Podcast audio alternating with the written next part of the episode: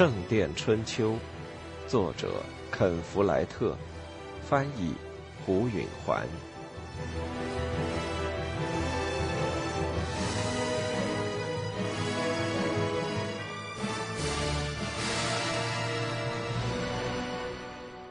主教的队伍庄严肃穆的沿教堂的北侧行进，人群尾随着，乱糟糟的破坏典礼的严肃。一些看热闹的人事先在这里站好了位置，他们顶住后来人的推涌。有一两处地方，人们动手打起架来。主教们穿过北廊，继续绕着新建的东端的半圆甬道。这地方盖有工匠们的工棚。此时，人群拥在这些小屋的周围，几乎要踏平这些轻型的木头房子。当队伍的排头又开始走进修道院时，人群中一些最为歇斯底里的人变得绝望，于是一发不顾一切的向前挤。国王的士兵也相应的加劲挥舞棍棒。杰克感到忧虑起来。我不喜欢这种场面，他对阿莲娜说。我也刚要说呢，他答道。咱们躲远点吧。还没等他们走开，国王的士兵和挤在前排的一伙青年之间打开了。士兵们凶狠的抡着棍棒，但那些青年们不但不退缩，反而还了手。走在排尾的主教们连忙溜进回廊，显然是敷衍了事的把最后一些圣水随手洒光。那些神职人员消失后，人群的注意力转向了士兵。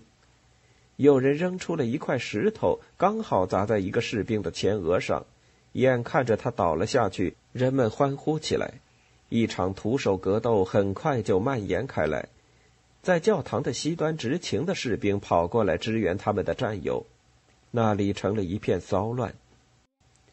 在随后的一段时间里，无法指望典礼会吸引人们的兴趣了。杰克知道。主教和国王现在到地下室去抬圣丹尼的遗骸了，他们将抬着棺材绕着回廊走，但不会出大门。要到祈祷结束后，那些显贵们才会再露面。叙勒院长没料到有这么多人来观看，也没安排什么让他们保持愉快。如今他们心里不满，头脑发热。此时太阳已经高悬在头顶。他们要发泄他们的感情。国王的士兵有武器，围观的人却是赤手空拳。起初，武装的士兵占了上风，后来有人灵机一动，冲进了工棚去找武器。两名青年把工棚的门踢倒，再出来时手中就都拿着大锤。人群中有工匠。有些工匠挤过人群，跑到工棚门口，想挡住人们进去，但他们站不稳脚跟，让人给推到了一边。杰克和阿莲娜拼命想撤出人群，但他们身后的人群却迫不及待地推着他们向前。他们发现自己陷在了人流里。杰克把汤米紧紧抱在胸前，用双臂护着婴儿的后背，用两手捂着他的小脑袋。同时还要挣扎着，别让人把他和阿莲娜挤散。他看见一个小个子、黑胡子、模样鬼祟的男人，抱着那个木雕的哭泣女士从工棚中出来。他后悔不迭的想：“我再也看不到他了。”但他忙于躲着别人的推拥，顾不得忧虑丢东西的事。木匠的工棚接着也给砸开了。工匠们不再希望保护他们的工棚，也不想阻止人群。铁匠棚太结实了，于是人群又冲倒了屋顶工匠工棚的篱笆加泥墙，拿出来那些又重又尖、用来在铅皮上凿眼和钉钉的工具。杰克想，这下要死人了。尽管他拼出全身的力气，还是给推到前边，朝格斗最激烈的北廊涌去。他注意到，那黑胡子的贼也一样给挤了过来。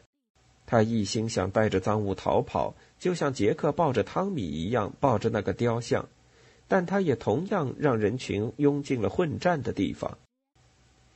杰克忽然灵机一动，他把汤米交给阿莲娜，说：“靠近我。”然后便抓住那个小个子贼一扭，就把雕像给抓住了。那人抵挡了一阵，但杰克要高大些，何况那贼这时宁可护住自己的身体，也就顾不得偷来的雕像。没多久，他就松了手。杰克把雕像举过头顶，叫喊起来：“尊敬圣母像！”起初没人加以注意，后来有一两个人看着他。别碰圣母！他放开嗓门喊。靠近他的人都迷信的后退。他周围留出了一圈空地。他发现这招还真管用。亵渎圣母像是犯罪。他高举雕像过头，朝着教堂走。他抱着一线希望，想这招也许还灵。更多的人驻手不打了，想看看是怎么回事。他回头往身后看去，阿莲娜就紧跟着他，由于人群的压迫而无能为力。然而骚动很快就平息下去了。人群随着杰克往前走，人们开始用一种敬畏的低语重复他的话：“这是圣母，天啊，玛利亚，给有福的真女像让开路。”他们不过想看一下热闹。如今，杰克给他们看了圣母像，格斗几乎完全停止，只在边上还有两三个人没住手。杰克庄严的大步前进，他自己也诧异，他居然这么轻易的就平息了一场骚乱。人们在他面前闪开一条路，他一直走到教堂的北廊。他怀着极大的前进，把雕像放在那儿的地上，位于门洞的阴凉处。牧人不过两英尺多高，立在地上似乎不那么起眼了。这群乌合之众毕恭毕敬的聚在门洞周围，杰克一时失措，不知该如何才好。他们可能想听听布道。他刚才的举动像个教士，高举着牧人，口中响亮的叫着警告的话，但是他所知的教士的那一套仅限于此。他感到害怕了。如果他现在使大家失望，他们会拿他怎么办呢？突然间，人们不约而同的吸了口气。杰克回过头去瞧，一些贵族从教堂里出来，在北侧交叉甬道里站在一起往外看，但他们看不出有什么能使人群如此惊异的。一个奇迹，有人说。别人也随着喊起来：“一个奇迹！奇迹！”杰克看着那雕像，随即明白了，水正从雕像的眼睛里往外淌。起初，他和众人一样敬畏，随后他就想起了他的理论：当温度突然从暖变冷的时候，女士就会哭泣。在南方傍晚时分就是这样。雕像刚才从露天的热的地方被搬进了北回廊的阴凉门洞里，这就解释了流泪的原因。人群当然不知道这个，他们亲眼所见的是一个木雕像在哭泣，他们敬服了。在前排的一个妇女向雕像的脚下扔过来一个丹尼尔，法兰西的银便士，杰克觉得要笑出声来。给一段木头扔钱有什么意义呢？但人们已经给教会灌输到了自动反应的程度了，只要看到什么神圣的事物，立即就抛钱。人群里好几个人都学那妇女的样子扔了钱。杰克从来没想到拉希德的玩偶能赚钱，实际上雕像不能给杰克赚钱。如果人们认为钱会装进杰克的腰包的话，他们是不会给钱的。但这办法可以给任何教堂挣来一份财富。杰克一想明白这一点，他立刻就看出他该怎么办了。他只是灵机一动，还没等他本人想好全部意思，就开口讲话了。他实际是边想边说。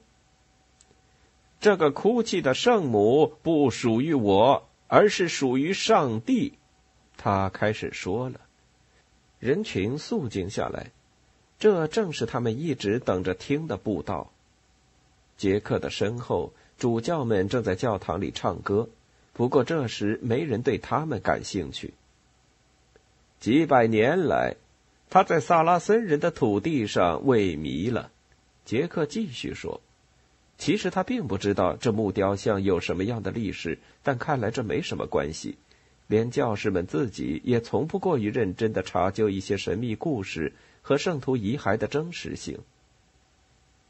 他曾经长途旅行，但他的行程还没有到尽头。”他的终点是英格兰的王桥大教堂。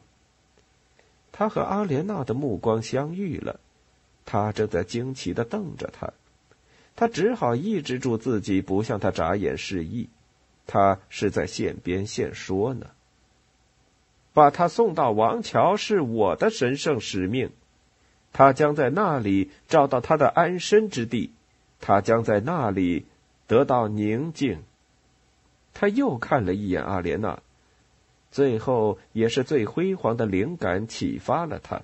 他说：“我已被指定为王桥新教堂的建筑匠师。”阿莲娜的嘴张大了，杰克避开他的目光。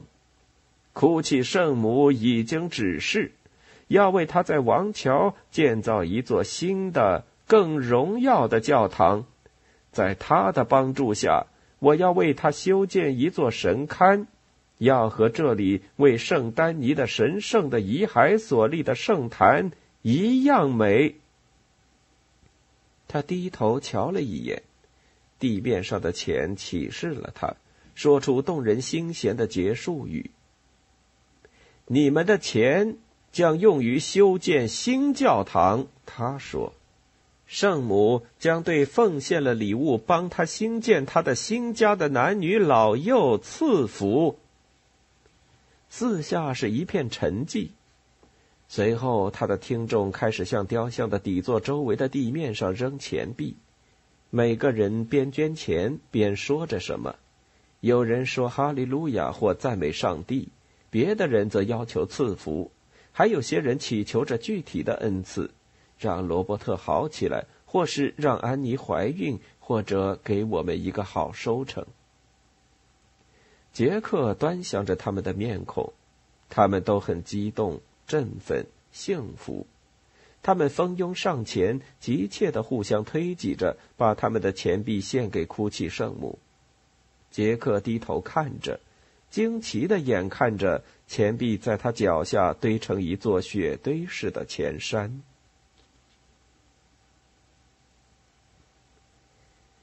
在他们去色堡的一路上，逢镇过村，哭泣圣母都产生同样的功效。每当他们列队走过主要大街时，总会聚起一群人。随后，他们在教堂门前停下，等候全体居民集会。这时，就把雕像放到教堂里的阴凉处，让他哭泣。人们就会涌上前来，热情的为修建王桥大教堂捐款。刚开始的时候，他们几乎把牧人丢了。主教和大主教们鉴定了雕像，宣布这是真正的奇迹。叙热院长想把他留在圣丹尼，他给杰克出价一磅银便是，然后十磅，最后五十磅。当他明白了杰克并不在乎钱时，他威胁说要强行拿走牧人。但是坎特伯雷大主教西奥博尔德阻止了他。西奥博尔德同样看到了雕像能赚钱的潜能，他想把它放在王桥，那里属于他的大主教辖区。叙热颇不体面的放弃了要求，他卑鄙的对奇迹的真实性表示了保留。杰克已经告诉圣丹尼的工匠们，只要肯跟他去王桥，他一概雇佣。叙热对此也心存芥蒂。事实上，多数人都愿待在原地不动，正像俗语说的：“手中一只鸟抵得上林中两只。”他们照此原则，宁可吃碗现成饭。但也有几个本来是从英格兰来的，禁不住要想回去。不过，人人都会把这话传出去，因为每个建筑工匠都有职责告诉同行兄弟关于新工地的消息。几星期之内，基督教世界各地的工匠们就要开始云集王桥。和过去两年中，杰克便立了六七处不同工地相仿。阿莲娜问杰克：“如果王桥修道院不任命他为建筑匠师，又该怎么办？”杰克也没主意，他是在一时冲动之下宣布的。万一事情不如意，他还没有应急之策。西奥波尔德大主教宣称哭泣圣母像为英格兰所有之后，不肯让杰克就这么带着雕像走。他吩咐他的两名随行人员雷诺和爱德华陪同杰克和阿莲娜上路。杰克起初对此很不痛快，但他很快喜欢上了他们。雷诺长着一张稚气的面孔，是个思路透彻、喜欢争辩的年轻人。他对杰克在托莱多学会的数学很感兴趣，而爱德华则是个性情温和的长者，有点贪口腹之欲。他们的首要任务当然是监督捐款不能进杰克的私人腰包。事实上，这两位教士一路上随便花费捐款来支付他们的沿途所需，反倒是杰克和阿莲娜才自己掏钱，因此大主教蛮信任杰克的。他们途经瑟堡到巴夫勒尔，准备从那里乘船到韦勒姆。杰克在他们到达这个海滨小镇的心脏之前，早已知道出了什么岔子。人们并不盯视着圣母像，他们盯着杰克。两名教士过不久也注意到了，他俩用一个木头支架抬着雕像，每逢进城时，他们都这么做。当人群开始尾随他们时，雷诺悄声对杰克说：“这怎么回事？”“我不知道啊。”“他们对你比圣像更感兴趣。你以前来过这儿吗？”“从没啊。”阿莲娜说：“老人们看杰克，年轻人看雕像。”他说的不错，年轻人和小孩子对雕像表现出通常的好奇，而中年人则盯着杰克。他也去盯视他们，发现他们都显得很惊恐，一个人还对着他直画十字。他们干嘛要跟我过不去呢？他心中莫名其妙，脱口说出。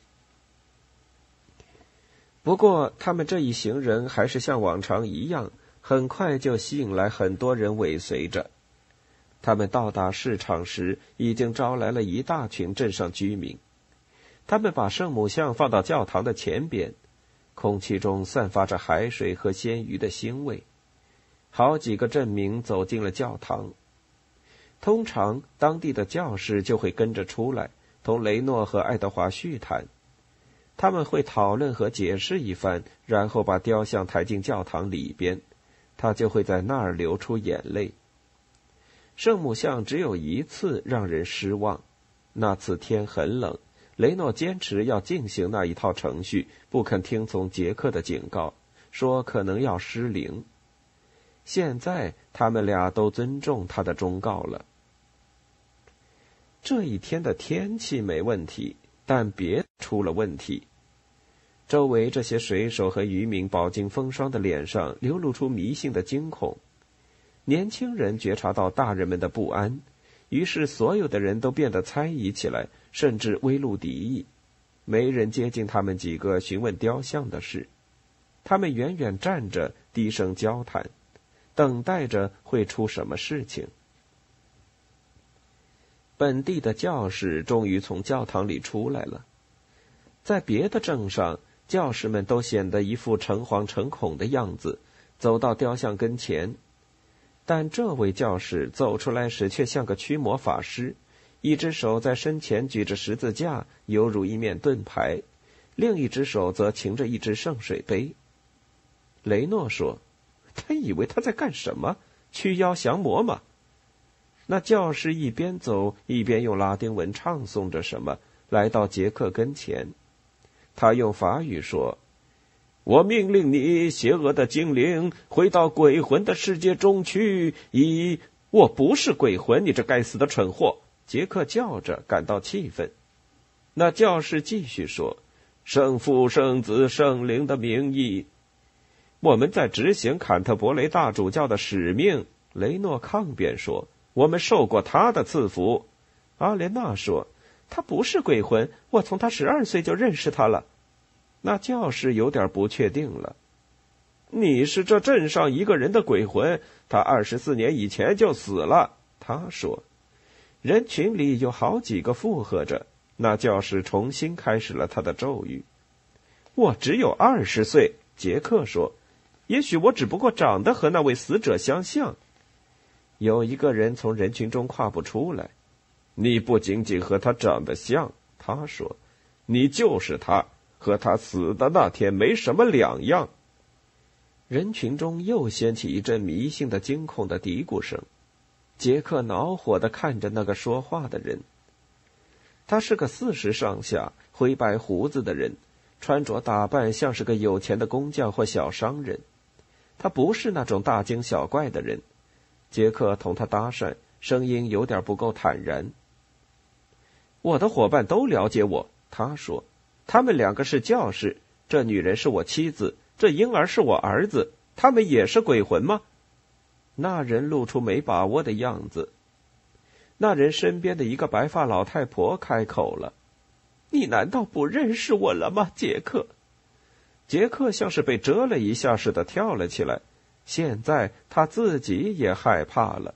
“你怎么会知道我的名字？”他说。“因为我是你的母亲呢。”他说。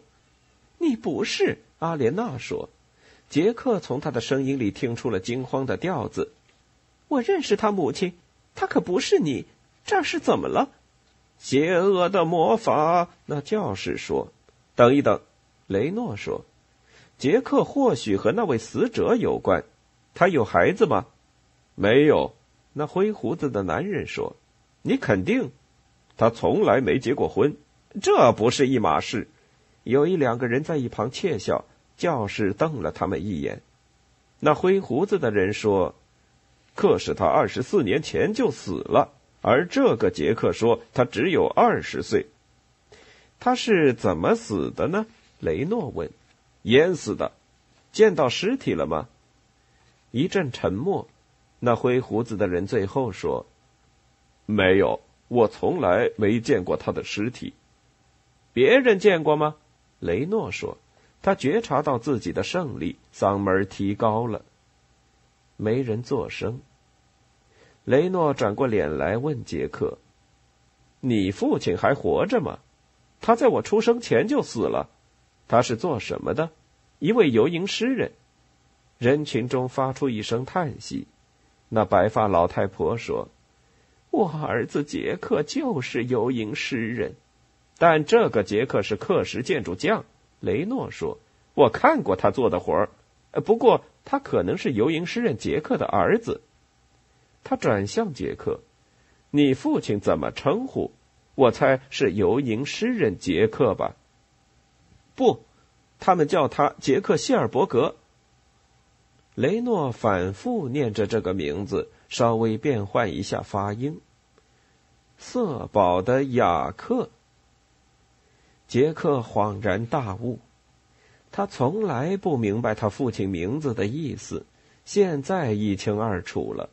他和许多四处漂泊的人一样，以他老家的镇名来称呼自己。对呀，杰克惊异地说：“当然了，色宝的雅克。”他终于找到了他父亲的故里。这么长时间以来，他已经放弃了这种指望。他曾一路追寻到西班牙，没想到他要找的竟是这里，就在诺曼底海岸。他已经完成了他的探索，他感到一种疲惫的满足，如同负重长行之后终于卸下了负担。这一切就清楚了，雷诺说，得意的四下张望着人群。色宝的雅克没有淹死，他侥幸活下来了，到了英格兰，在那儿住了一段时间，让一个姑娘怀了他的孩子，然后才死去。那姑娘生下了个儿子，给他取了他父亲的名字。杰克现在二十岁，和他父亲二十四年前一模一样。雷诺看着那教室，这儿用不着驱魔了，神父，这不过是一家人大团圆。阿莲娜挽起杰克的胳膊，紧握着他的手。杰克感到瞠目结舌，他有上万个问题想问，却不知如何问起。他随口蹦出一个问题：“你们怎么确定他死了呢？”白船上所有的人都死了。白船？哦，我记得那艘白船。爱德华说：“那是极有名的一次海难，王储给淹死了。后来莫德成了王储，所以我们才有了斯蒂芬。”杰克说：“可他为什么上那艘船呢？”早先说过话的老太婆回答：“他是去给贵族们航行时解闷儿的。”他看着杰克：“你一定是他的儿子了，也就是我的孙子。我很抱歉，我原以为你是鬼魂呢。你长得太像他了。”你父亲是我弟弟。那灰胡子的人说：“我是你的伯伯季尧姆。”杰克在一阵高兴中明白。这就是他切盼的家人，他父亲的家人。他在世上不再孤独，他终于寻到了他的根。